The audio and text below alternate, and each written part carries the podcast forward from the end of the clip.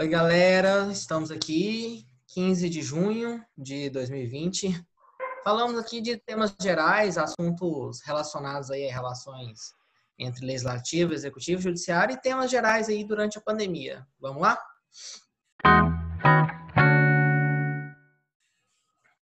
Quem começa? Você mesmo. Não, não. Bom, vocês me permitem, Não. vocês me permitem, eu posso começar falando? Pode. Com certeza.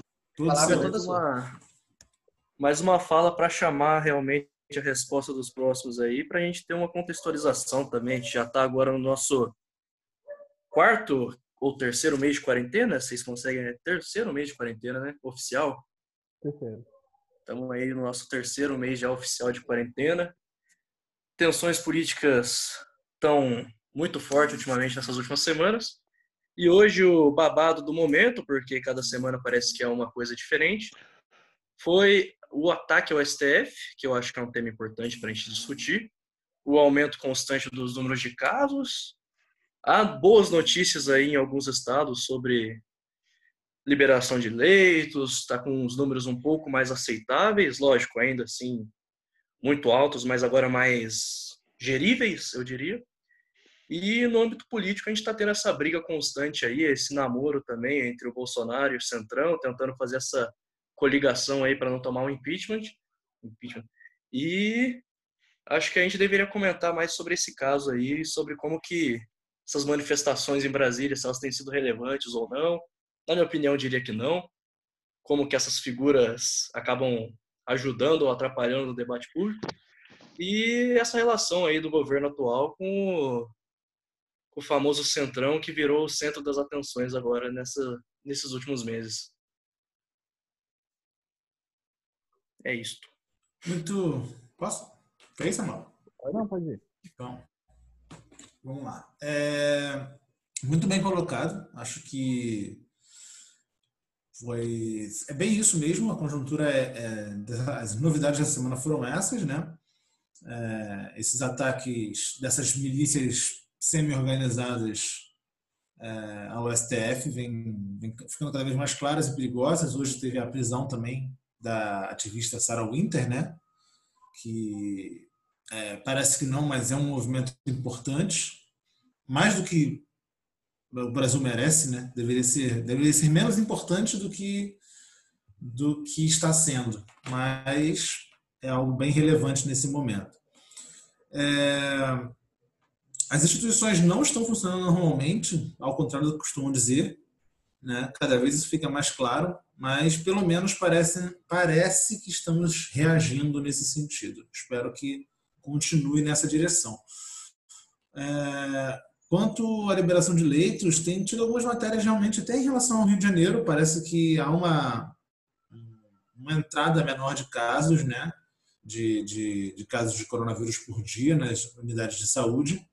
E um dado muito importante que saiu foi uma pesquisa feita pelo Hemorrio, é, sobre os doadores de sangue durante o período da pandemia. Parece que eles estavam testando é, os doadores e chegamos à marca de 28% de doadores contaminados com anticorpos para coronavírus, o que, que é bem é um número bem alto, bem relevante, né? Lógico, não dá para ter ainda uma, uma noção porque é uma amostragem falar com algum estatístico para saber, porque no total são 7 mil testes, mas tem uma diferença de uma distribuição desses testes ao longo dos três meses. Então, eu não sei se essa amostragem é suficiente para retratar nosso atual cenário é, com uma margem de erro aceitável, né? Então, mas 28% é bem relevante, é bem importante esse dado. E agora com a reabertura do comércio, a gente vai ter, dos shoppings principalmente, né? A gente vai ter as duas próximas semanas bem determinantes para o futuro do nosso, do nosso, do nosso estado, né? Frente a essa crise de saúde pública.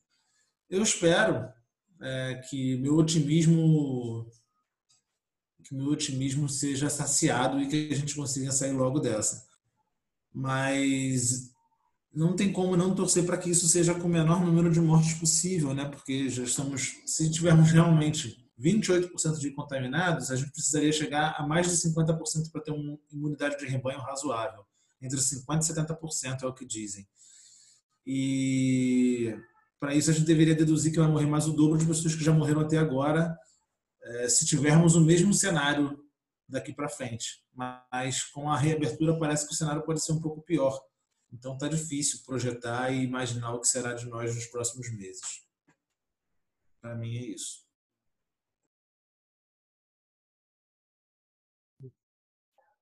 Exatamente, bons pontos. Eu acho que o, a questão do, do. Eu discordaria um pouco do que o Hermínio falou, que a questão do, por exemplo, dos 300 de Brasília seria pouco, muito relevante. Eu acho que ele é pouco relevante, mas muito simbólico. Que é um grupo que se, se, clara, que se diz armado, colocando na, se colocando no centro do, do poder em Brasília, né? ali na eles estavam na esplanada dos ministérios, se eu não me engano, um grupo que se dizia armado e de utilizando de uma estética do com com com, com Klux Klan, e com tochas e assumindo essa postura antidemocrática, né?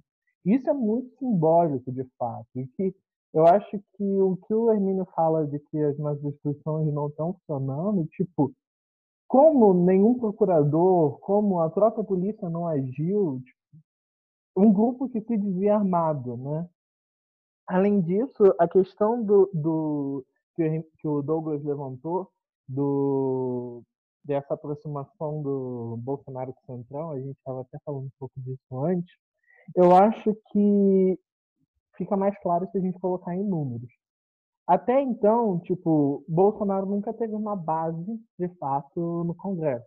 Ele se apoiou, o que ele conseguiu aprovar nesse primeiro ano foi baseado no apoio da Câmara que quem tinha era o presidente Rodrigo Maia. Só que agora está se desenhando um quadro um pouco diferente. A gente já tem um grupo de partidos do centro que já declararam que não vão se aliar ao Bolsonaro, que estão fechados com o Rodrigo Maia, que aqui a gente pode colocar, segundo o Congresso em Foco, coloca o MDB, o PSDB, o DEM, o Podemos, o Novo, o PV, o Solidariedade e Cidadania e mais ou menos uns 20 deputados do PSL.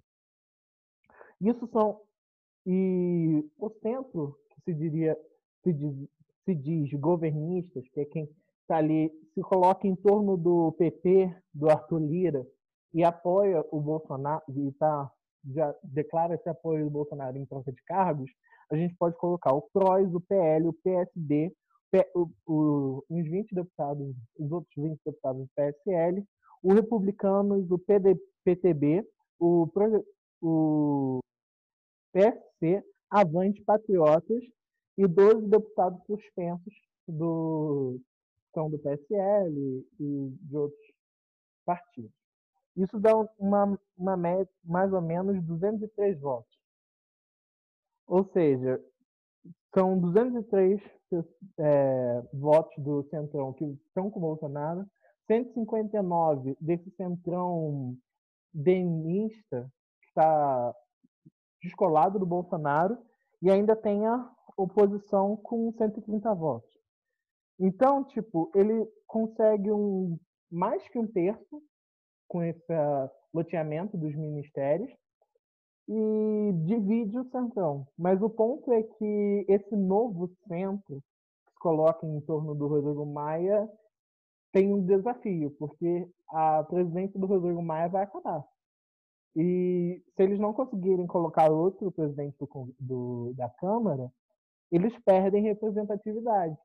Porque quem indica o presidente da maioria, o líder da maioria, é o maior partido, que é o maior o, o presidente do maior bloco, o líder do maior bloco, que é o Arthur Lira do PP.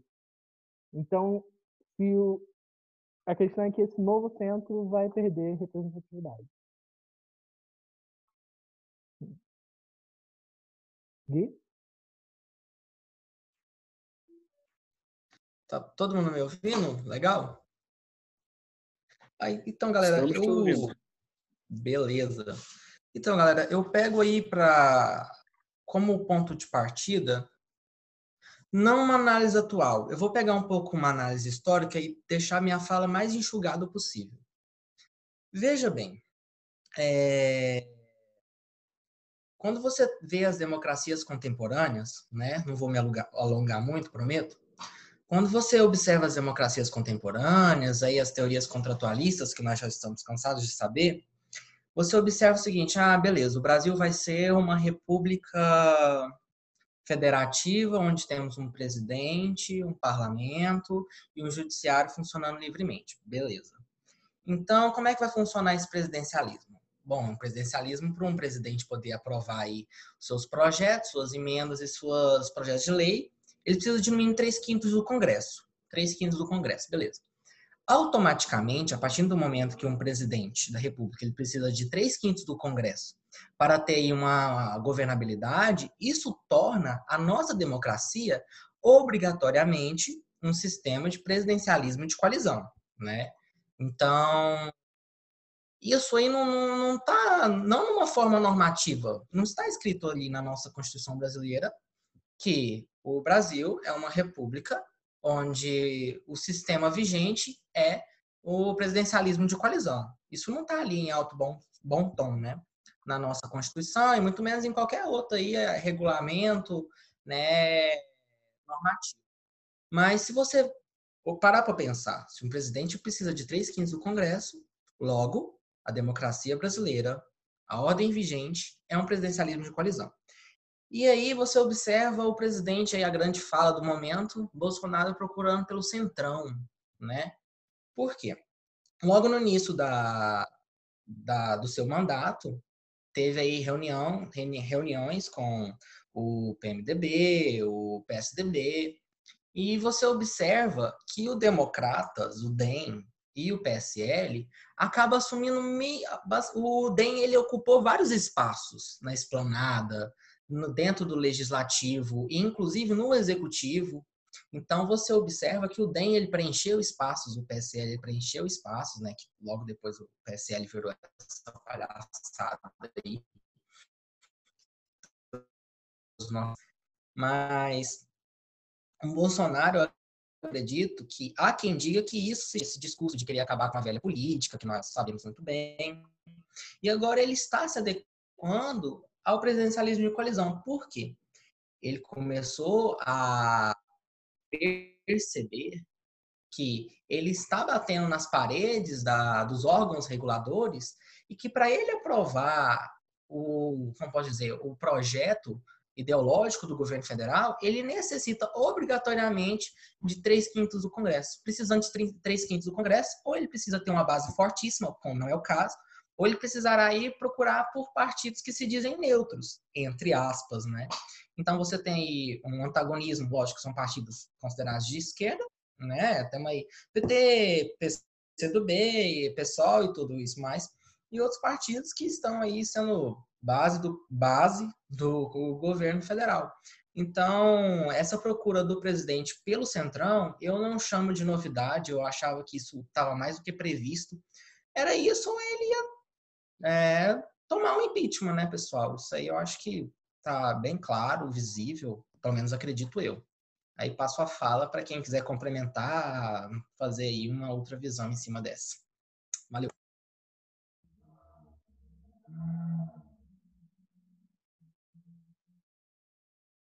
Bom, é, eu entendo muito seu ponto e eu concordo. Tipo, a gente vive um regime que poderíamos dizer de presidencialismo de coalizão, mas eu acho que tem dois pontos que a gente precisa reforçar, que é um, é, o próprio Bolsonaro, durante essa campanha, ele condenou essa possibilidade de fazer maioria. Lembrando que essa não é a única possibilidade de fazer maioria. Fazer um governo é, colaborativo, agregar, que agrega mais pessoas ao seu projeto, é o que a gente espera enquanto desenho político da organização do Brasil, enquanto instituição, Mas não é a única forma. E ele achou que ele não precisava dos partidos. Por exemplo, ele disse que ia montar maiorias com as bancadas, o que não se mostrou muito eficaz. Em parte, sim. Porque, por exemplo, a ministra da Agricultura, Tereza Cristina, ela está conseguindo fazer um trabalho interessante. Tipo assim, por mais que eu discorde ideologicamente de, de, de algumas de suas posturas, ela é uma mulher que está no centro do seu campo é, de atuação. Ela está conseguindo atuar de maneira eficaz e ela tem uma boa entrada em vários partidos, consegue criar consensos.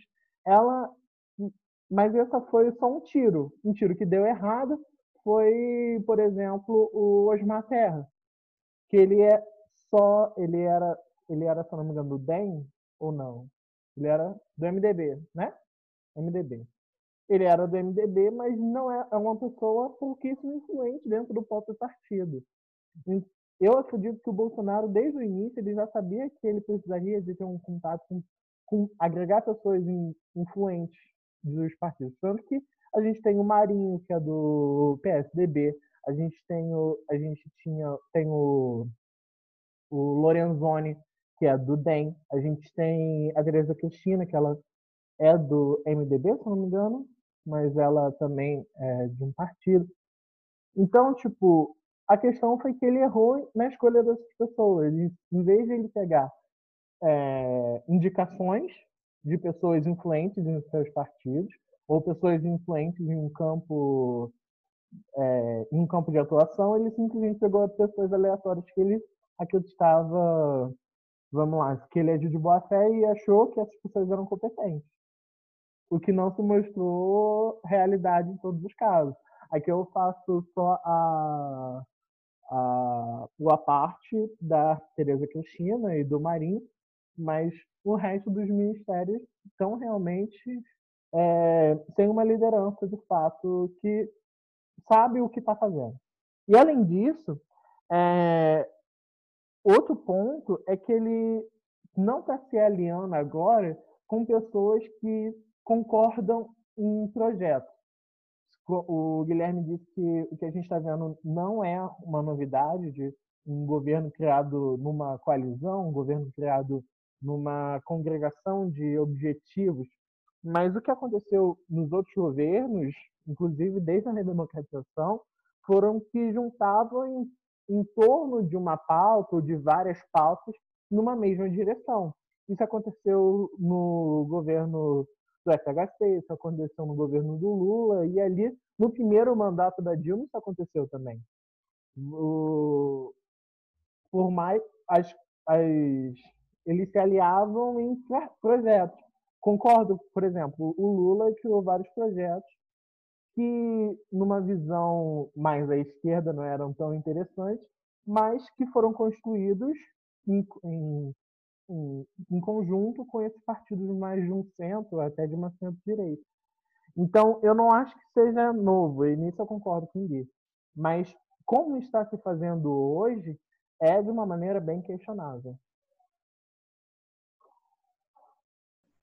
Eu diria, eu diria escancarada, né? É de uma maneira escancarada, como nunca, assim, nunca não, mentira. No segundo governo Dilma também foi bem escancarada também mas mas acho que estão é, é, até um pouco mais da Dilma já parecia um pouco mais desespero, né? Ela já estava em vias de, de ser impeachmentada e começou a buscar esse apoio, essa distribuição de cargos é, para tentar se salvar. E, e, é aí que eu, que eu queria me amparar para fazer a avaliação da primeira da fala anterior de Samuel, que ele faz a divisão muito bem, aliás, muito bem levantado, sobre os números do, dos deputados que, apoiam, que eventualmente podem apoiar ou não o, o, um eventual impeachment do presidente. Né? Se ele está se salvando ou não com, com esse movimento.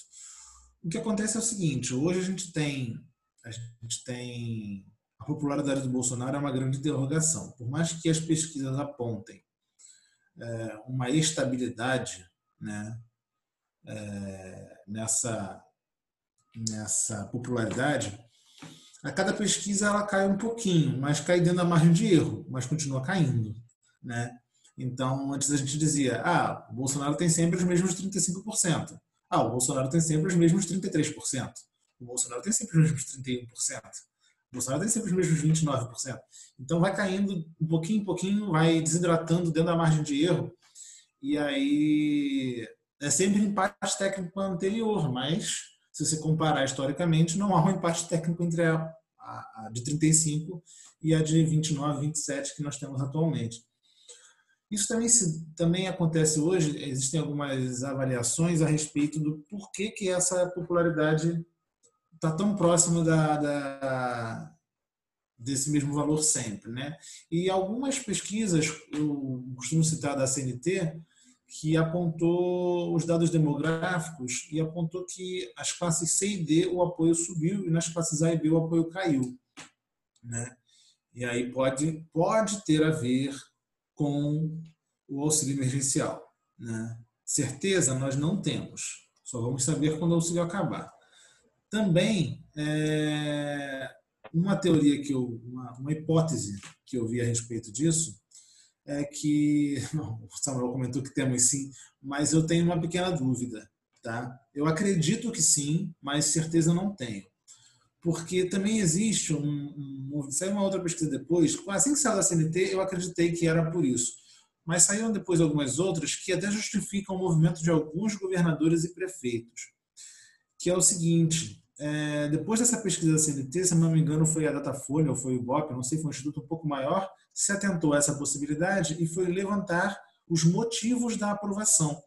E um dos motivos mais, mais ressaltados pelas classes C e D é que ele defende o fim do, do, da quarentena. E isso estava levantando a popularidade dele, não só pela questão do auxílio emergencial, mas pela defesa do fim da quarentena, né? O trabalhador que está em casa precisando voltar a trabalhar, o cara é garçom, o cara trabalha num bar, o cara, a moça trabalha num salão de beleza, ou num bar, ou numa festa, ela não está conseguindo sair para trabalhar, e aí vem o cara, e aí tem essa distância né, dessa realidade ainda não tem abatido na porta de algumas pessoas do coronavírus, ou quando caiu, pode ter tido um diagnóstico diferente ou insuficiente, né, que nós sabemos que a subnotificação ela é latente notória.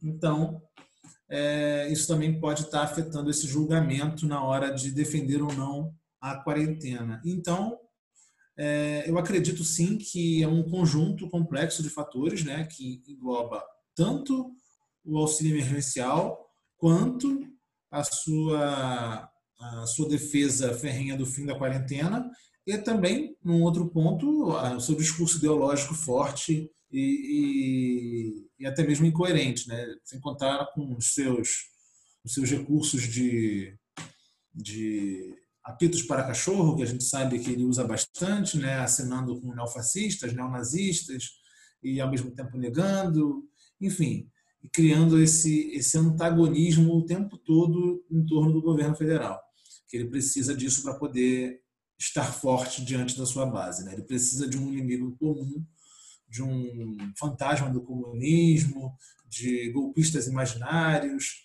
enfim, ele precisa dessa, dessa, desse inimigo para poder ser o super-herói que ele espera ser. Né? Então, saberemos disso nos próximos meses.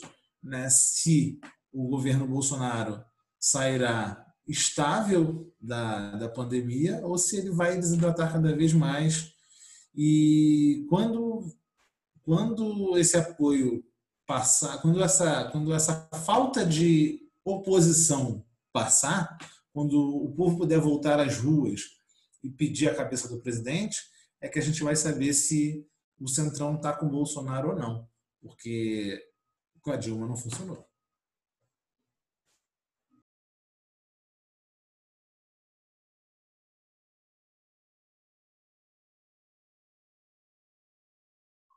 Vitor, você está muito quieto.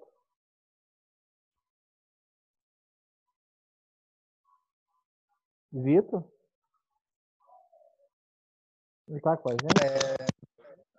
Alô? Alô, alô, tá me ouvindo? Uhum. Alô, está sendo ouvido? Sim. Voltei, voltei? Tá. Que ótimo. Eu tava muito quieto mesmo, gostei muito da fala do Hermínio, mas vamos dialogar aqui um pouquinho sobre os temas. Cara, é, como eu disse, eu queria fazer até um link com a fala do Hermínio, que eu gostei muito, e estava dando uma pesquisada né, sobre o, o que está acontecendo né, com o governo Bolsonaro, esse flerte com, com o Centrão, essa aproximação do, dos combates nele, né, e a aproximação do, dos pedidos de impeachment, do, da queda do Bolsonaro, né, e o preço que ele está pagando. Né, e cada membro né, que o Bolsonaro sai, cada desideração do governo, né, sai com, com um ar de ódio, com, como inimigo dele, né? Eu não conheço poucas pessoas que saíram do governo Bolsonaro pararam de apoiar e não se tornaram inimigos, não se tornaram combatentes do Bolsonaro. Eu estava vendo até um pouquinho do, do Olavo e até numa, numa análise, né, que são os comunistas, né? E o Olavo falando que ele tem informações que podem derrubar esse governo entende? Como todo e quer derrubar esse governo agora. Nem as pessoas que mais apoiavam ele, né?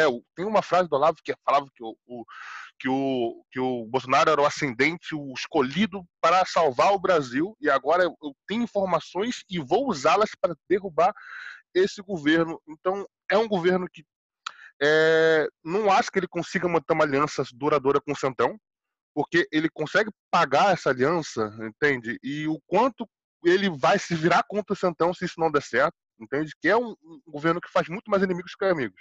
Isso é bem claro. Ele não sabe fazer alianças, ele sabe fazer inimigos. Ele é muito bom nisso. E fazer ataques, não construir, né? E o como isso é caro, né? Porque a conta do Bolsonaro está chegando, né? A gente está vendo uma diminuição dos apoios, dos apoios dele, na, na, uma diminuição dos apoios. Eu tenho mais contato com isso, porque eu já tenho contato com alguns grupos do PSL e vejo que quem está ficando apoiando o Bolsonaro são os mais extremistas, são as pessoas que mais vão cobrar ele de atitudes antidemocráticas, que mais fazem ele perder popularidade com aquele que tem um, um pelo menos um flerte com a decência, com a democracia, né?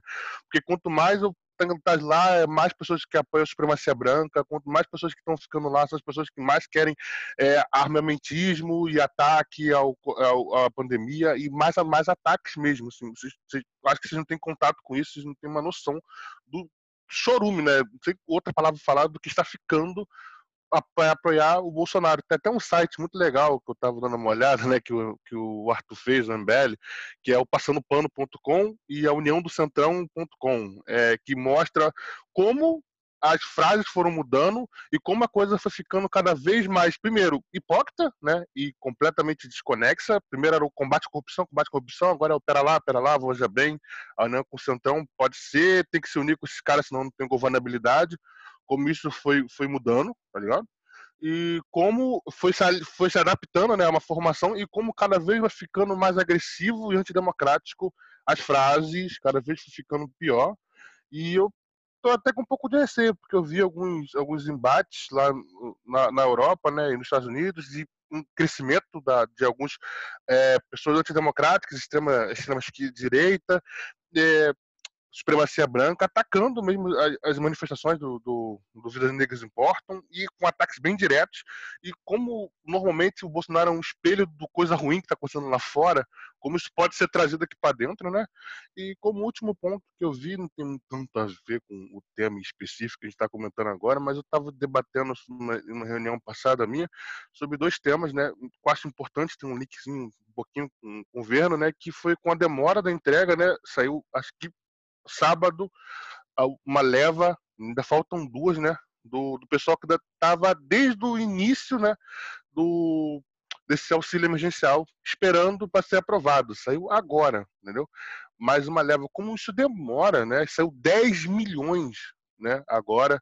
Então tinha 10 milhões de pessoas, sei lá quantas dessas precisavam mesmo desse auxílio, porque tem muita pessoa que coloca sem precisar, isso é muito triste, né? O governo federal falou que teve que cancelar 20 é, milhões de pessoas que colocaram sem precisar, que estavam irregular, que sabiam que estavam irregular, mas mesmo assim coloca para ver se vai ganhar, né? Ah, é o Brasil, o país do jeitinho, eles não vão ver 100% das minhas credenciais, eu vou ser aprovado e posso ganhar 60 reais. Mas foram 10 milhões de pessoas que receberam a aprovação do governo, que estavam desde o início da pandemia sem nenhum auxílio, às vezes sem trabalho, em casa, né, isso até liga um pouquinho com como a pandemia, né, esse negócio de ficar em casa é um pouco elitista da gente, né, pensar assim, mas enfim, é, ficaram em casa contando com isso e não tinham nenhum amparo, entendeu? E, está faltando ainda mais, acho que um terço, né, para receber, que ainda não tem previsão, entendeu? E eu acho que é o básico, qualquer pessoa tem que ter numa maioria de pandemia essa segurança, pelo menos receber o básico, que não receberam e não tem previsão, e é assim mesmo. Depois a gente libera mais 10 milhões.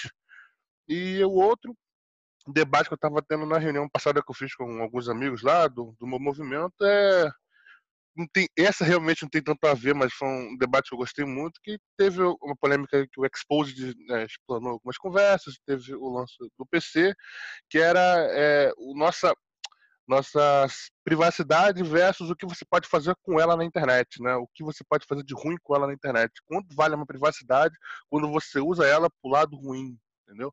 Eu discuti isso um pouco, acho um tema legalzinho, mas fica aí meu meu meu alento pelo Bolsonaro que eu acho que o preço vai ser alto, não consigo ver ele fazendo alianças decentes com o Centrão, não consigo ver o, o Bolsonaro sabendo fazer alianças, acho que isso vai durar pouco e a queda dele vai chegar no desespero, como foi com a Dilma, e ele vai cair, eventualmente.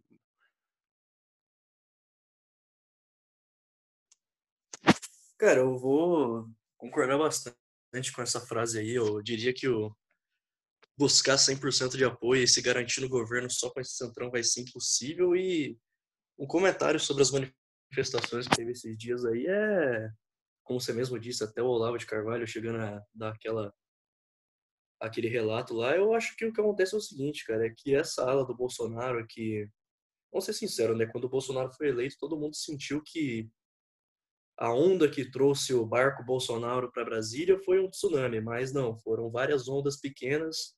Teve ondas anti-PT, teve ondas liberais, teve ondas de direita, teve ondas de diversos tipos de onda e o erro do pessoal, esse pessoal mais radical, é achar que eles são os únicos responsáveis pela permanência e por ter colocado o governo onde ele está hoje. Mas a verdade é que não. A verdade é que muita gente foi por uma militância contra o governo anterior, contra o governo PT de sabe-se lá quantos anos. Foi uma militância muito forte liberal para tentar governar, é, colocar alguém no governo que tivesse pelo menos alguma afinidade pelo, pelas ideias liberais. Não foi o que escorreu. E o erro agora é esses 300 de Brasília que eu não consigo ouvir sem dar risada. Esses 300 de Brasília e esses outros grupos radicais extremos aí, achar que eles que são os que colocaram o governo lá e eles têm o direito de fazer o que quiser. Aquelas manifestações pró-Bolsonaro, batendo no pessoal que estava protestando contra os atos antidemocráticos, tá uma bagunça lá. Mas você pode ver em números até. As suas manifestações estão com números baixíssimos e o pessoal se acha, como diz o rei da bola. E nesse, nessa semana, é verdade, eu acabei até esquecendo, o cara colocou um bom ponto aí, teve os exposits das conversas, mas isso daí para mim, como diz, é papo de celebridade e por mais que influencie um pouco sim a política, não é algo que, que vá mudar o nosso cenário ultimamente. E eu acho que, honestamente, essa, essa dança que o Brasil está vivendo, eu estou usando essa expressão aqui em casa, é que o Brasil está dançando. O governo está dançando com o centro, os governadores estão dançando com o governo, as prefeituras estão dançando com os governos, as prefeituras estão dançando com os habitantes e os médicos estão dançando com os pacientes para ver se tentam nos ocupar o máximo possível de leitos para tentar não sobre sobre como seria a palavra para não lotar os hospitais né? E tá uma dança maluca e nós que estamos à mercê disso tudo né? Principalmente universitários ficamos só no aguardo o que tem me incomodado ultimamente realmente é a, a posição do prefeito do Rio de Janeiro e o governador que os dois não se batem e os dois não entram em acordo nunca. O governo federal a mesma coisa entre o centro e o governo e o mestre do executivo, né? O chefe do executivo. E eu acho que a, o fato mais relevante dessa semana pro para essa ideia de aliança com o Centrão é, inclusive, esse núcleo de o núcleo ideológico do, do Bolsonaro, você poderia dizer que é o, o ministro da Educação e o Olavo de Carvalho, o doido de Virgínia lá, dizendo até, não sei se chegaram a ver, que fez uma postagem lá que esse Rodrigo Maia não é tão ruim assim, pode, ser, pode até ser honesto, ou seja, tá tendo uma, um desvio de olhar dessa, dessa direita mais governista aí, de tá pesando menos a mão em cima do Centrão, em cima do governo do, governo do Rodrigo Maia na Câmara. E isso é interessante para aqueles que querem que o governo tenha mais governabilidade, porque, no meu ver, isso daí é só questão de tempo até eles realmente terem algum poder de voto. Claro, como o Samuel colocou, os números não estão muito a favor ainda, mas a gente sabe que política no Brasil é está sempre surpreendendo, então para esses números mudarem é é questão de um ou dois votos, um ou dois ministérios aí a mais para eles passar, que pode ser o suficiente para tornar o governo mais mais trabalhista. O que eu diria que como posso dizer, que a gente poderia usar de exemplo, como o próprio, acho que foi o Guilherme que, que citou, foi sobre os governos se alinharem mais ao centro no, no passado. A gente sabe que os governos anteriores que mais, entre aspas, trabalharam que eu não acredito que o governo trabalhe, acredito que o governo só atrapalhe. Os governos que mais trabalharam no, no passado foram o governo FHC, Plano Real, não sei o quê, um monte de coisa, conseguiu passar um monte de coisa, e os dois aninhos breves de governo Temer, que conseguiu passar alguns projetinhos lá, algumas reformas básicas assim, em tão pouco tempo, porque são governos, como a gente sabe muito bem, que dançam para os dois lados, que são bem centristas mesmo, que conseguem agradar um pouco da esquerda, conseguem agradar um pouco da direita e conseguem ficar lá uma, um tempo bom sem gerar muita polêmica e geralmente a gente nem ouve falar deles. E sobre o que o Hermínio falou de estar tá escancarado realmente essa essa troca de fala, não diria de fala, como diz, o, o Bolsonaro da, de 2018 pré-eleição e o Bolsonaro de 2020 é que nem comparar um leão com um gatinho, né? Duas coisas completamente diferentes. O, a tonalidade e a tolerância com o centrão tá tá muito diferente. Tem hora que, lógico, chega lá e para os seus apoiadores mais fiéis, chega e cospe na cara do Centrão quase, mas na hora de governar tá lá cedendo ministérios, conversando, tentando abafar sempre ao máximo as investigações e tudo mais, enfim. O que eu diria que está acontecendo é que o povo brasileiro está cada vez mais ciente, cada vez mais interessado em querer saber como que o seu governante está tá agindo lá dentro, né? principalmente os mais extremos. O pessoal que se elegeu, que elegeu, no caso, o Bolsonaro, está cada vez cobrando mais e mais do presidente. Isso foi, eu diria que isso começou do governo Dilma para cá, de a gente realmente ficar com todos os olhos em cima da presidência, coisa que, convenhamos, no passado não ocorria. O governo Lula e o primeiro governo Dilma, a gente quase que não. A gente, eu digo o, povo em si, quase que não prestava atenção. Hoje em dia, é difícil passar uma semana sem, sem saber as movimentações do Congresso, sem saber as movimentações do presidente. E, como diz, isso gera muita polêmica, vende muito jornal, e, para nossa desgraça, deixa o nosso estudo de ciência política cada vez mais difícil.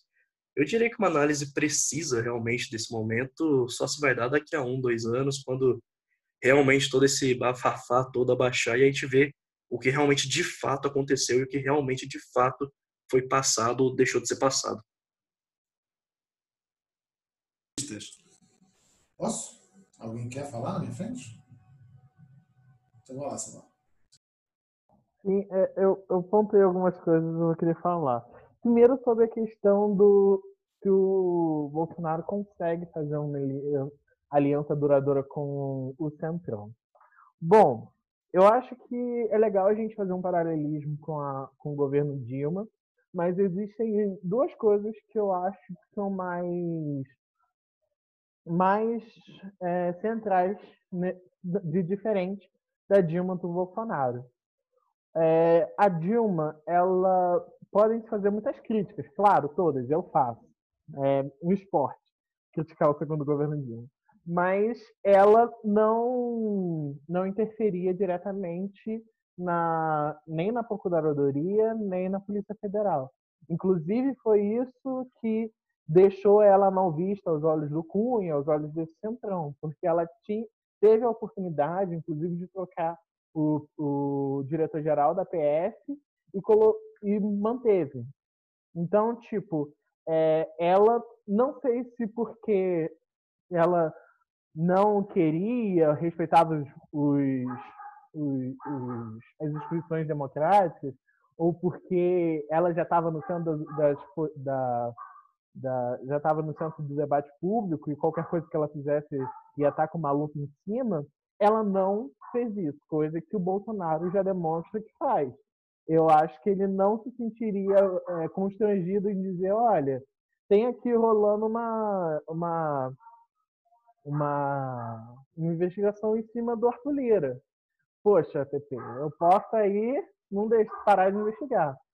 E além disso, é, existe uma coisa que essa semana, por exemplo, semana passada, se não me engano, ele o Bolsonaro criou um ministério, recriou o Ministério da, da Comunicação, simplesmente para dar para o genro do Silvio Santos.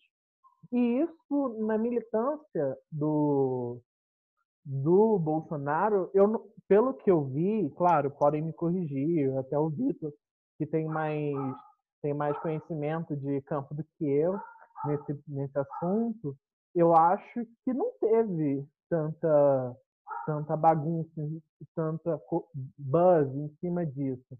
Coisa que, por exemplo, se lá atrás a Dilma criasse um, um, um cara, tipo assim, totalmente. Um cara do. criasse um ministério com um cara novo não existia na época, mas um Ricardo Salles da vida, a gente tem, tinha uma oposição dentro da esquerda ao PT. O pessoal ia usar de pano para manga para bater em cima da Dilma. Sabe? Tipo, ela tem uma limitação porque, por mais que o PT tivesse uma militância forte, a Dilma não tinha, a pessoa Dilma não tinha. Tanto que a militância do PT chegou a um ponto que abandonou a Dilma, não ia mais para a rua para defender a Dilma. Então, ela, a pessoa da Dilma não tinha essa militância tão forte para fazer, para ter uma, uma liberdade maior do, de como atuar. Então, eu acho que o, o Bolsonaro, na, hoje, ele tem mais espaço de atuação. Ele não tem, ele não se constrange em dar um ministério para o Cantão, ele não se constrange em mexer, a influenciar politicamente na Polícia Federal, e eu acho que é isso que diferencia. Acho, com isso, isso dado, também concordo com vocês e acho que é muito difícil alguém confiar no Bolsonaro a ponto de ter uma aliança tão cegamente. Mas eu acho que, diferente da Dilma, ele tem muito mais a oferecer para o Centrão e para esses partidos, como o PP, o PROS e tal. Além disso, é, o que o Hermínio tinha levantado sobre a questão da renda básica universal é, dá apoio de uma certa base da, é, parte da população ao Bolsonaro, uma coisa que o, o, o Luiz Barros, o, o, jornalista Barros da Piauí, levantou é, semana passada, foi que agora ele está querendo diminuir para 300 reais. E isso pode bater na população, não como a, ele está dando mais 300, mas ele tirou 300 dos 600 que a gente ia, receber. Ou seja, pode ser que ele tirando essa o auxílio ou diminuindo possa ser muito mais prejudicial do que foi benéfico é, o auxílio para a popularidade do Bolsonaro. Mas concordando com o que o Douglas Vermino disse, a gente só vai poder ter uma análise melhor disso quando passar. Agora está tudo no campo do a gente não sabe o que aconteceu. Sobre a questão da, da politização que o Douglas levantou, eu concordo muito. Eu acho que hoje a gente está muito mais. Eu não sei, assim. Se é porque eu acho, as pessoas em torno de mim estão muito mais ligadas em política, mas eu concordo. Eu acho que a população, de um modo geral, está se politizando. Talvez não do jeito que é, a gente acha. A gente não, mas eu acharia o ideal existia um pouco da memetização da política, da e tal, coisa que aqui a gente fazer meu espaço para criticar o Vitor, muito graças ao MBL, mas é, mas não só, muita gente, até a base da internet, do PT e tal, houve um esvaziamento de significados dentro da política, ao mesmo tempo que houve uma politização, podemos dizer assim, ou um interesse maior da população em política. E sobre, e sobre a ideia de. Uma coisa que o Douglas levantou, Eu gostaria de concordar, mas discordar um pouco, foi que ele falou que ah, o governo do, F, do FHC e o do Temer conseguiram fazer a coisa andar porque se aliaram ao centro. Eu são do centro. Eu acho que o, o governo do PT, mas principalmente do Lula, a gente pode falar que também porque existiu muita coisa, da, existiu continuidade. Por exemplo, o Plano Real ele não foi idealizado durante o governo do FHC, foi idealizado durante o governo Sarney.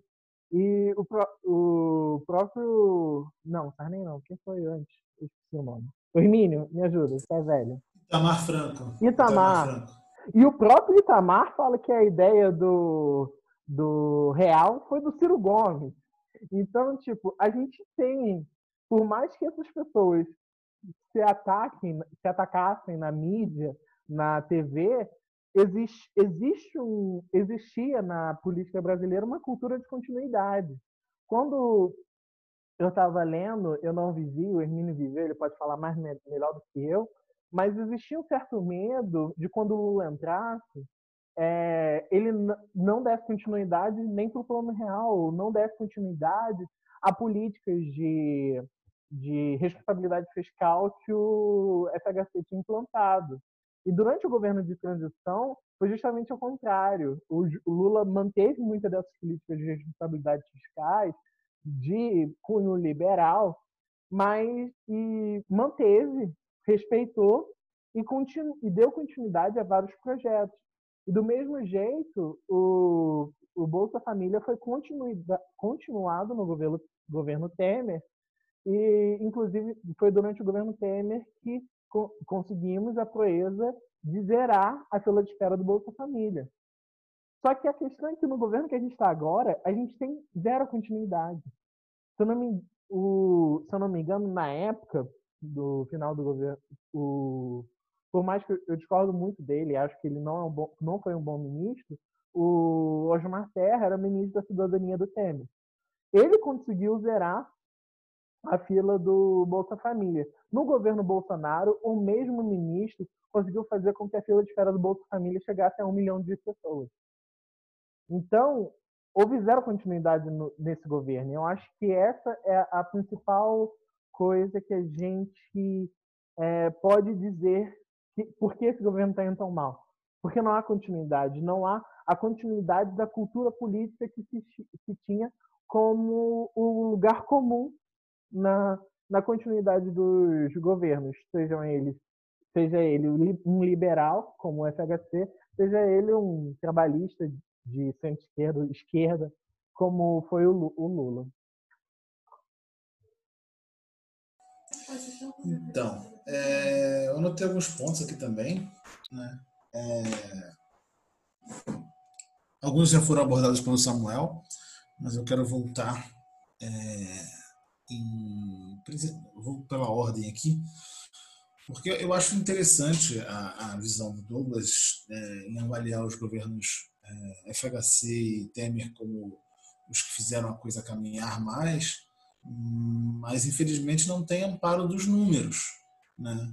Porque se você pegar os momentos em que o Brasil mais cresceu, você vai encontrar o governo Lula. E longe de mim defender o governo Lula, porque eu estava na oposição a ele durante todo o governo Lula. Estava nas manifestações contra a reforma da Previdência do Lula. Estava, enfim, é, nas marchas de junho. Eu notei também quando, quando Samuel falou sobre o pessoal fazer oposição ao PT pareceu uma coisa meio assim que, é, é, é, que não era bem isso, mas não sempre foi. É, tanto que o, nas marchas de junho, o movimento foi até discutido recentemente entre a gente numa outra oportunidade, o, como movimentos como o MBL e coisas próximas ali queriam que fosse movimento sem partido. E quais eram esses partidos que estavam lá? Eram os partidos de esquerda oposição ao governo. Né? A gente encontrava a gente encontrava o pessoal do PCdoB, PSTU, PCdoB não, desculpa, perdão, perdão, PCdoB não. PCdoB era base governista o tempo todo e não fez oposição. Talvez no finalzinho do governo Dilma ali, mas muito pouco. O que aconteceu foi que no momento do impeachment da Dilma, é, o pessoal encontrou uma, uma uma brecha para se aliar ao governo ali, no momento já final do governo, no momento mais é, inadequado possível, é, fez essa escolha, que eu acho que foi uma escolha péssima, mas não sou parte do pessoal, então posso opinar sobre isso. Mas e se agarrou ali a, a, imagem do PT e ficou nela até hoje. Então, mesmo nos momentos em, em que há discordância entre, entre esses partidos, eles acabam chegando num acordo e, e, e aceitando uma imagem comum entre eles. Né? O que é uma decepção para a oposição de esquerda, porque o pessoal parecia que ia ocupar esse espaço durante muito tempo, né? durante, durante os governos Lula e primeiro governo Dilma, o pessoal pareceu querer ocupar esse espaço, mas não conseguiu. Não conseguiu porque no momento do impeachment da Dilma é, esteve não, não criou uma terceira vertente de esquerda e de oposição ao governo. Preferiu buscar a unidade, que eu acho que tem o seu argumento, mas não sei se, se é o melhor deles, mas buscou uma unidade que nunca veio e que sempre foi oportuna para o PT. Né? O PT sempre escolheu é, escolheu o lado mais forte e só buscou as alianças de base quando ele foi conivente, então ou conveniente, melhor. Então vale lembrar que o termo engavetador da República é, nasce no governo FHC, né? Vale lembrar que aí fazendo agora depois de bater um pouquinho no governo PT, vale também lembrar os pontos positivos. Vale lembrar que o PT criou uma tradição quebrada pelo governo Bolsonaro de respeitar listas tríplices de uma maneira geral. Né? É, vale lembrar o, o, crescimento das autonomias dos órgãos independentes, como a Polícia Federal, o Ministério Público e até mesmo das universidades públicas. Então, eu não, não posso concordar com, com esse buraco que tivemos ali, nem, nem social e nem mesmo econômico, porque nossa economia caminhou, caminhou bem, né, apesar dos erros posteriores. Parece que, por conta de alguns erros, a gente coloca tudo que o, governo PT fez na economia como ruim. E não foi. Nós tivemos um, período muito bom, um período muito crescente na nossa economia e tivemos erros também. Né, é, que são erros discutíveis, inclusive, em alguns deles. Né? Então, cria-se todo uma, uma, um discurso como se o governo do PT foram 16 anos de desastre econômico e isso não se sustenta nos números, né? Então esse é um ponto. É... Agora um ponto que eu vou discordar tanto do Samuel quanto do Douglas é o seguinte: há uma participação maior do povo na política. Não, na minha visão, ledo engano, não há. O que há é uma possibilidade maior da voz de alguns de alguns é, de algumas posições dentro desse, desse, desse jogo. Né? É, a gente consegue ter novas vozes né, que antes a gente não tinha, por conta principalmente das redes sociais, do alcance dessas redes sociais hoje em dia. É, se você parar, é, quando passar a pandemia e o risco de contaminação estiver menor, você parar ali na Cinelândia e começar a abordar as pessoas e perguntar para elas Transeuntes, pessoas que não fazem parte do seu ciclo social, que você não tem ideia da história, que você não sabe como funciona. Eu, eu, eu afirmo para vocês que a maioria delas não vai ter esse engajamento político, não vai estar nem sabendo do, dos assuntos quentes da semana, não vão estar sabendo, porque porque infelizmente ainda não temos esse alcance. Acredito que aumentou um pouquinho.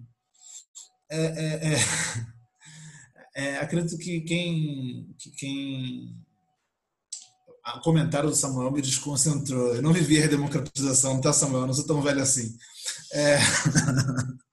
eu já nasci, eu já nasci na quase na democracia, quase. Mas eu comecei a falar na democracia, então então não, não, não nasci na redemocratização. É... Então, assim, essa participação maior ela só, ela só é visível por conta das redes sociais, o que tem muito valor, tá? É muito importante, existe isso sim mas não temos esse, esse, essa participação e essa fiscalização do povo como seria seria legal, entendeu? E eu espero que a gente alcance isso. Eu acho que as redes sociais têm esse poder e a gente pode chegar nesse ponto, tá? Mas ainda não chegamos. É...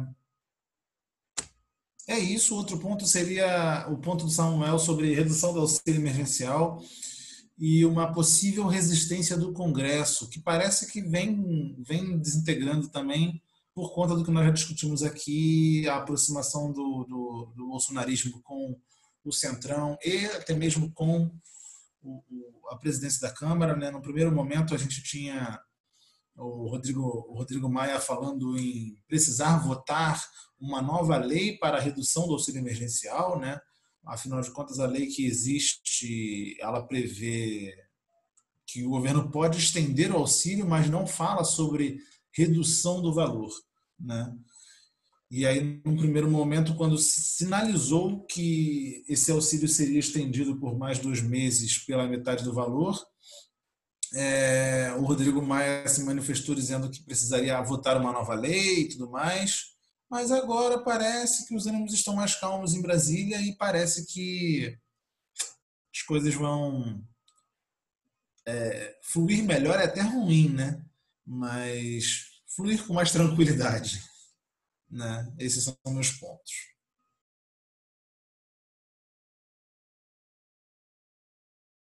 Ah, só mais um. Vou botar vocês de castigo se ficarem zoando a minha idade aqui no chat, tá? Galera, eu vou ter que fazer um último ponto aqui, só porque o pessoal já tá chamando aqui pra João. Tá? Tem que ajudar com os negócios depois. Eu já vou só dar meu, meu último comentário aqui, vocês podem continuar, tá? É... Quando eu fiz o ponto de, de que o pessoal anda mais, mais politizado, é realmente, eu não, não vivi o período para internet, né? Infelizmente. E o que eu vejo realmente é o crescimento de, tipo, toda a movimentação que existe em Brasília, ela chega no povo, ela repercute no povo e volta para Brasília de uma maneira quase que instantânea, porque a gente tem um rola um comentário infeliz, por exemplo, do presidente da República. Tudo isso já repercute no Twitter, já repercute nas redes sociais, repercute depois de forma mais formal na mídia, e em questão de menos de um dia, isso daí já tem impactos reais em Brasília. Isso é, para mim, inimaginável. Tipo, pensar que tem tanta gente focada, não focada diretamente, como eu posso dizer. Não tem gente fazendo um esforço para isso acontecer, mas tem tanta gente que leva aquele minutinho do seu dia, leva aquele, aquele tempinho do seu dia para, opa, vamos ver qual é a cagada que o Bolsonaro disse hoje.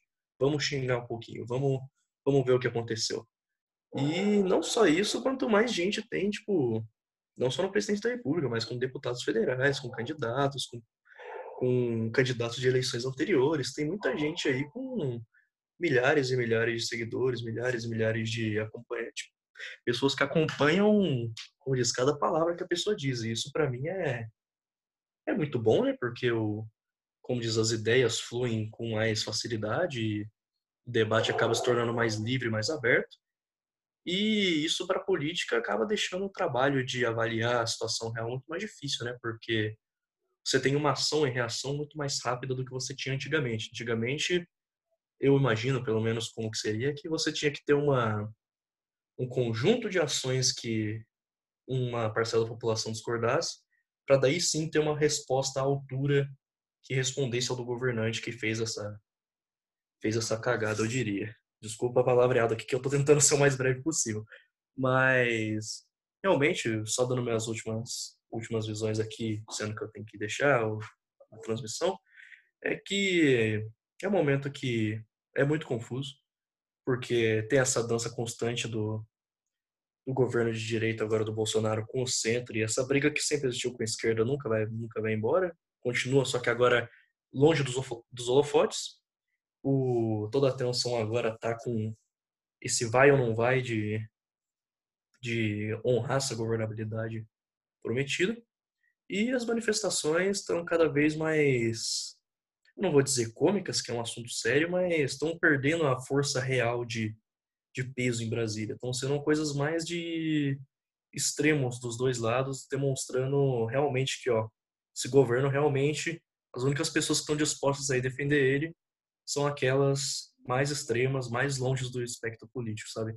Eu diria que no meu ver, esse é minha, o meu entendimento da situação no momento. É, eu vou assistir a gravação depois, vocês podem me mandar o link lá pelo grupo, porque agora mesmo eu vou ter que sair, eu não sei até quando vocês vão. Mas boa noite para todo mundo, eu espero que o debate flua bem e muito obrigado aí a todos, até a próxima, viu? Beijão.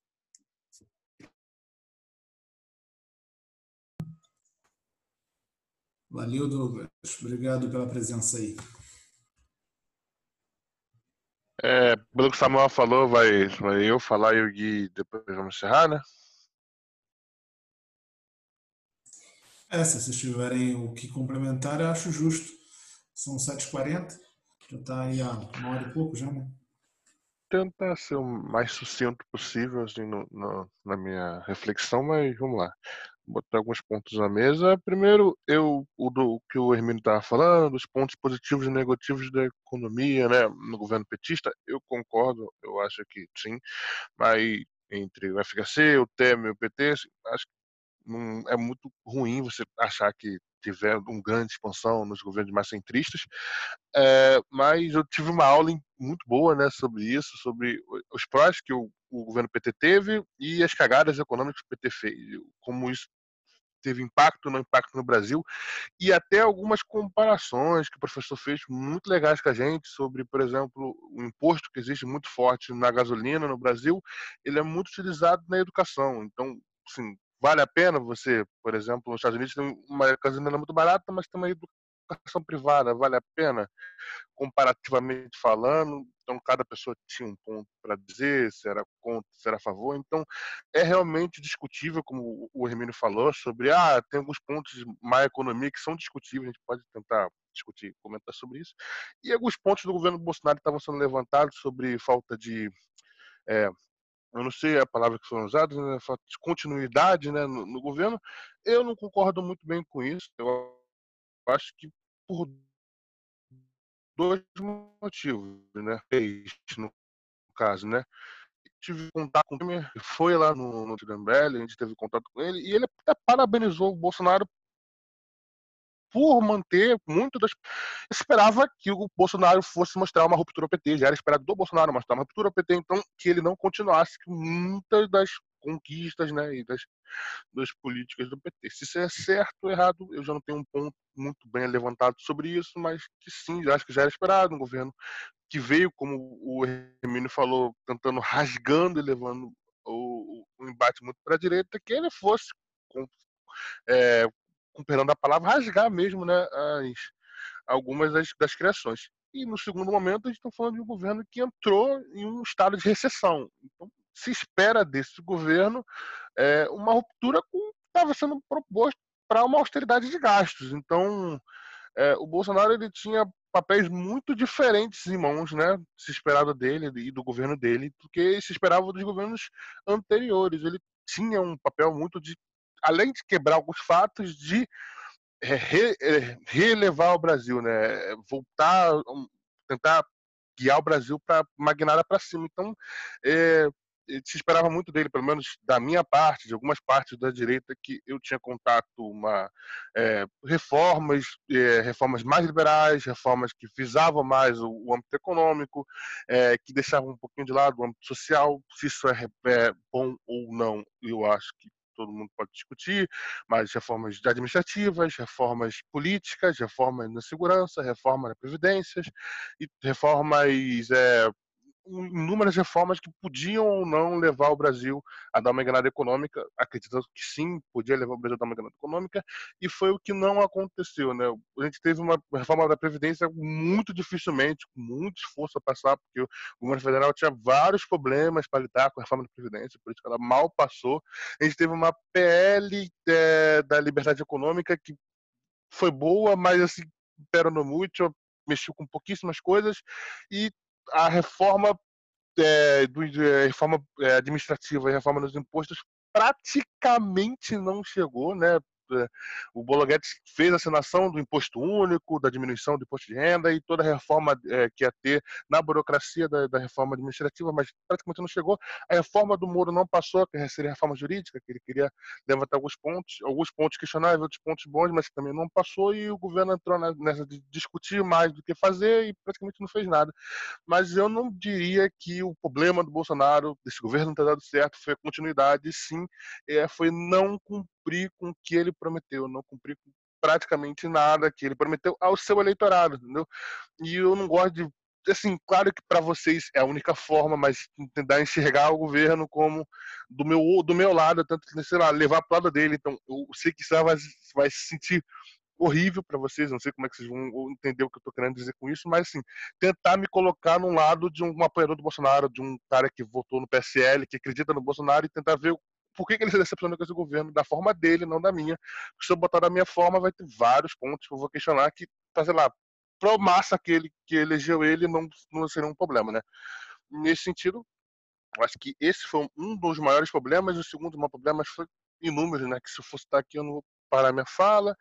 E sobre o auxílio emergencial, eu não sei se eu concordo, por causa que sim, vai ter a redução, né? Que o Samuel falou, isso pode sim virar contra o Bolsonaro, mas eu acho que como são mais parcelas, eu acho que o saldo, na verdade, até sairia positivo mesmo com a redução. É, mas eu não, não enxergo, o Ciro Gomes falou uma coisa muito boa, enxergo que esse auxílio emergencial está com vários problemas. Eu não sei se ele é um catalisador moral para aumento de popularidade do Bolsonaro pelos problemas que eu estou enfrentando com eles. Eu vejo mais pessoas com problemas para receber, que não conseguem receber, que não está chegando o auxílio emergencial nelas, do que pessoas efetivamente recebendo e achando maravilhoso essas filas gigantes que a gente vê no caixa para receber, porque é, é algo feito muito mal e porcamente. Então, não consigo ver ele como catalisador moral, mas eu acho que nesse número de parcelas, mesmo a diminuição, como aumento de parcelas, eu acho que no saldo para ele seria positivo. Eu não vou me estender demais, porque eu acho que vocês já estão meio cansados, né, do debate, mas enfim, alguns pontos que eu queria levantar para vocês.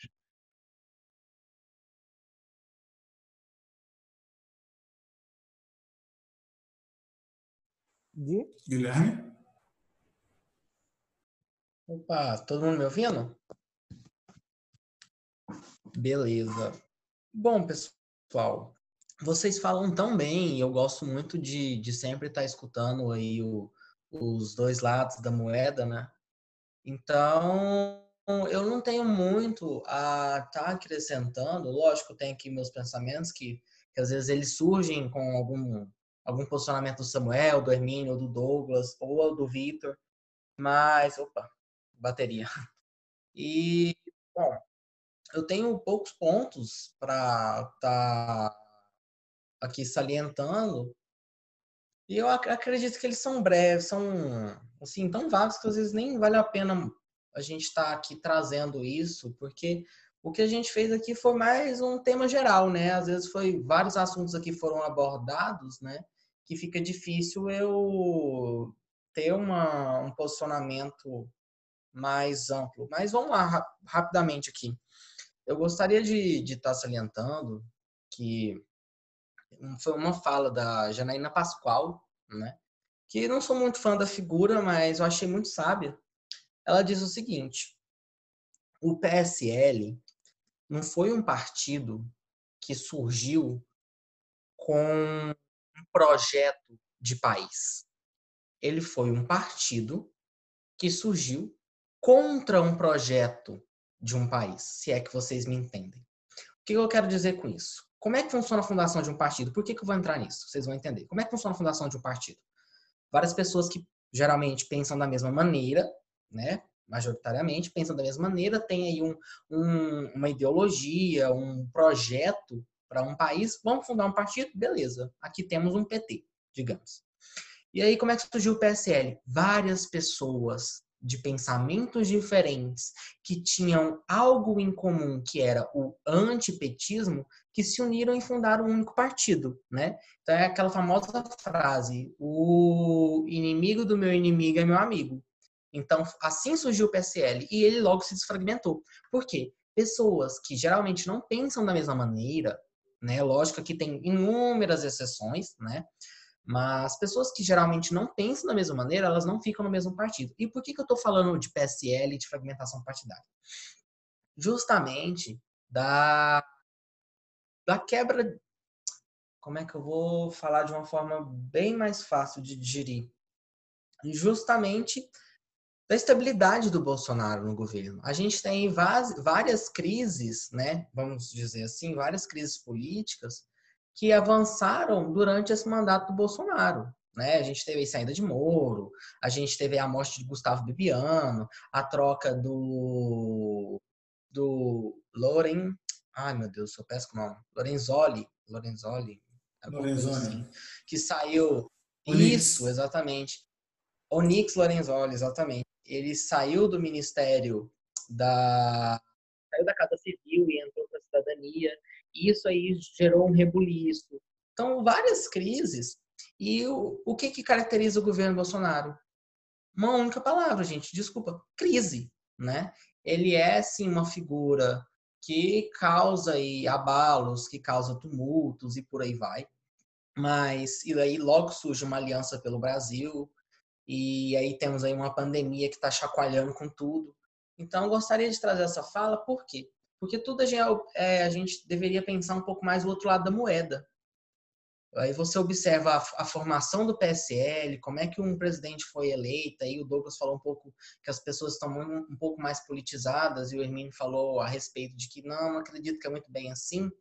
Não tem posicionamento a respeito disso, porque você observa que durante o governo Lula, você tinha uma participação política muito pequena. As pessoas viam lá no Jornal Nacional William Bonner falando isso, governo, isso, governo, isso, e beleza, as pessoas, ah, tá tocando o barco, né?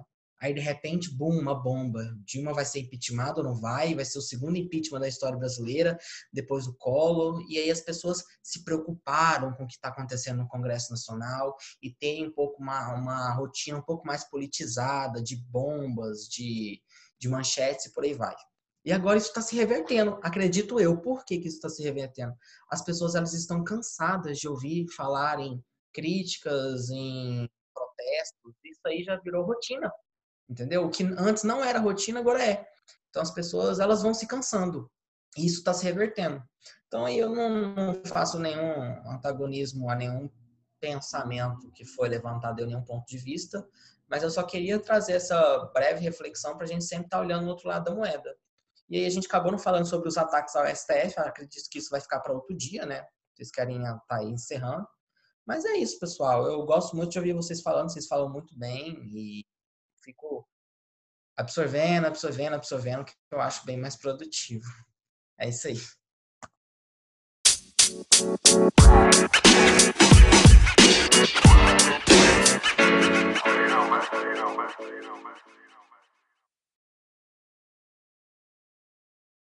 Pessoal, encerrando mesmo, eu queria dizer que foi muito boa a nossa reunião hoje, foi muito, tipo, interessante chamada. Realmente, tipo, aquilo que o Guilherme já falou em outras chamadas e tal, é uma, é uma ótima oportunidade para a gente pôr nossos pontos, ouvir outras, outras perspectivas e assim a gente vai, de fato, a partir do processo de de entender os posicionamentos, a gente pode acabar mudando de ideia ou até tipo afinando mais os nossos pontos de vista, nossas ideias, e isso é sempre positivo. Acho que a gente tem aqui um ambiente muito legal de poder falar abertamente, tipo, falar até pro Vitor, tipo, você não precisa ficar tão é, com dedo para falar. A gente aqui a gente sempre está disposto a vir um, um, ao próximo, e até uma questão que ele falou, eu, eu acho, eu com certeza acho que nem existem muitas pessoas que votaram e apoiaram o Bolsonaro por motivos muito diferentes. E até um pouco do que o Guilherme falou foi isso. Tipo, cada um foi esperando uma coisa, coisas que são até antagônicas, e que está se mostrando não conseguir fazer nada porque são pessoas, as pessoas apoiando, querendo coisas diferentes, inclusive antagônicas, o que gera uma crise constante. Então, acredito que o Vitor do Novo e tal, com certeza você não votou nele para queimar a Amazônia e fazer um grande pátio, fazer um shopping legal.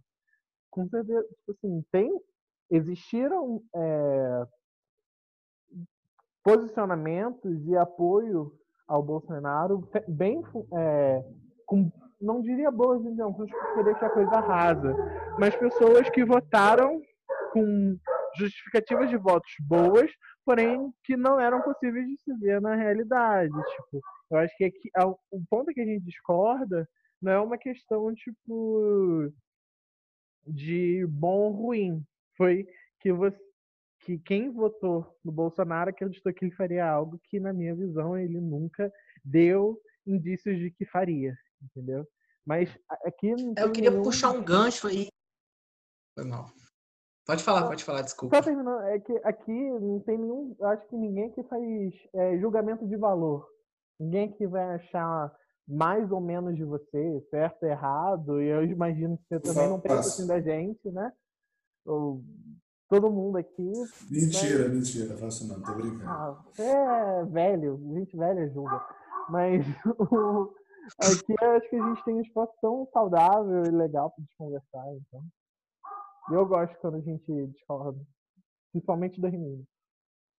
Eu queria. Viu como você faz jogar Queria só fazer um gancho. o que o Samuel falou que é isso, ele traduziu muito bem o que eu quis dizer, ele absorveu muito bem, porque as pessoas votaram no Bolsonaro por vários motivos, entendeu? Ah, eu voto no Bolsonaro porque ele é neoliberal. Ah, eu voto no Bolsonaro porque ele quer fechar o Congresso Nacional, né? Os famosos militantes de Twitter. Ah, eu voto no Bolsonaro porque eu não gosto do PT. E aí isso gera uma crise constante. E aí é o governo que a gente tem agora, né? E aí o, o nosso ambiente que a gente tem aqui, eu acho isso muito bacana. E eu repito mais uma vez, isso se chama dialética, e aí um fala, o outro escuta, e a gente é, observa o outro lado da moeda e às vezes concordamos e mudamos de opinião e acho isso muito rico. É, cada vez eu estou gostando mais de estar reunindo aqui com vocês quando né, me permito, porque às vezes eu vou para fazenda, agora eu vou para Pantanal e aí por aí vai e vira essa bagunça toda. Mas é isso aí, galera. Agora o Hermínio, se quiser falar alguma coisa, ou o João, o Vitor, aliás. Eu, eu quero mais, eu quero mais é concluir mesmo. Gostei muito de estar aqui com vocês hoje. Achei que foi bem bacana, foi bem produtivo, como sempre. É... Tinha um ponto que eu queria ter, que eu, que eu lembrei aqui que eu queria ter falado, mas acabou que eu esqueci de novo. A idade faz isso com a gente. É... Vou chamar o Hermínio de vovô? Quem topa? Pô, pensei que ia ser tio, eu porra. Vovô é sacanagem. É. eu tô ficando com cabelo branco agora do lado aqui. Ó, aí, ó, tá vendo? É muito mas, mas é isso, eu sempre gosto de estar aqui com vocês, é sempre bem legal. E, e é isso, assim, para mim tá bacana. Semana que vem a gente faz mais um, que dia, na semana do dia 30, né? A gente deve ter a presença da professora Edilane, é... para conversar com a gente. Cara, que co... desculpa cortar de novo, mas que coincidência. Eu moro em Jataí e. Eu fiz e, assim, sua homenagem, eu fui atrás dela por sua causa. Caramba, eu fiquei muito surpreso. Falei, gente, que massa, que coincidência. É isso então, aí. Esteja presente, esteja presente. Não, eu tô brincando, né? Eu nem sabia que ela era de Jataí. É... Eu nem sabia que você também era de Jataí. Mas é isso, assim, a gente tem que nem sabia que Jataí existia, inclusive. Inclusive, eu fico surpresa de existirem duas Não pessoas em Jataí. Não. Eu me pergunto quando o Guilherme vier de Jataí para o Rio, quem ficará em Jataí? Entendeu? Quem vai cuidar? Quem vai cuidar de Jataí? Falé, somos uma cidade de 190 mil habitantes, não faz isso com a gente. E a gente tem uma Olha. comunidade científica muito forte, que é a UFG, agora é. a UFJ, que é a Universidade Federal de Jataí, e é uma professora muito bacana. Eu assisti algumas palestras delas e você foi muito bem, me queria te dar os parabéns, porque é uma profissional, é uma pesquisadora que eu tiro o chapéu. Ah, ela é sensacional. É, a ideia é que a gente sempre traga gente boa, né, para conversar com a gente e, e, e debater. Eu só vou dar meu, meu, meus parabéns aí para todos os presentes, acho que é um, sempre um debate muito legal, entendeu? Eu me sinto muito acolhido, por incrível que pareça, mesmo com pessoas que são de aspectos completamente diferentes dos meus. E eu acho isso incrível, é uma aula que a gente pode dar até para os políticos no Brasil em si, entendeu? Mostrar que mesmo pensando totalmente diferente, a gente consegue debater, conversar e até mudar de opinião, que é uma coisa que eu vejo que de vez em quando não acontece. As pessoas conversam, debatem, mas todo mundo com a mesma opinião, porque acha que uma opinião ela é irredutível e que se você muda de opinião, você é um hipócrita. Isso não é verdade. Eu acho que que evita muitas pessoas de evoluir. Enfim, eu acho que eu vou ter que sair aqui, porque eu tenho outro compromisso, porque, né, eu sou do MBL, todo mundo gosta de me criticar, podem me criticar por isso, e eu e eles cobram bastante a gente, mas, cara, eu gostei muito desse debate. Gosto muito, assim, quando a gente se junta, mesmo quando seja poucas pessoas, assim, dá pra todo mundo falar à vontade, dá pra ouvir bem a opinião de vocês de forma bem legal. E é isso, cara. Obrigado pela oportunidade, enfim, até mais, tá? Qualquer coisa que vocês precisarem é só falar comigo. Eu vou ter que sair agora, mas fica aí o meu, meu abraço e meu obrigado pela participação. Valeu, galera. Eu acho que a hora chegou. É. A gente encerra aqui o programa do dia 15 de junho, não é isso? Isso. Então, boa noite, galera. Boa noite. Boa noite, pessoal.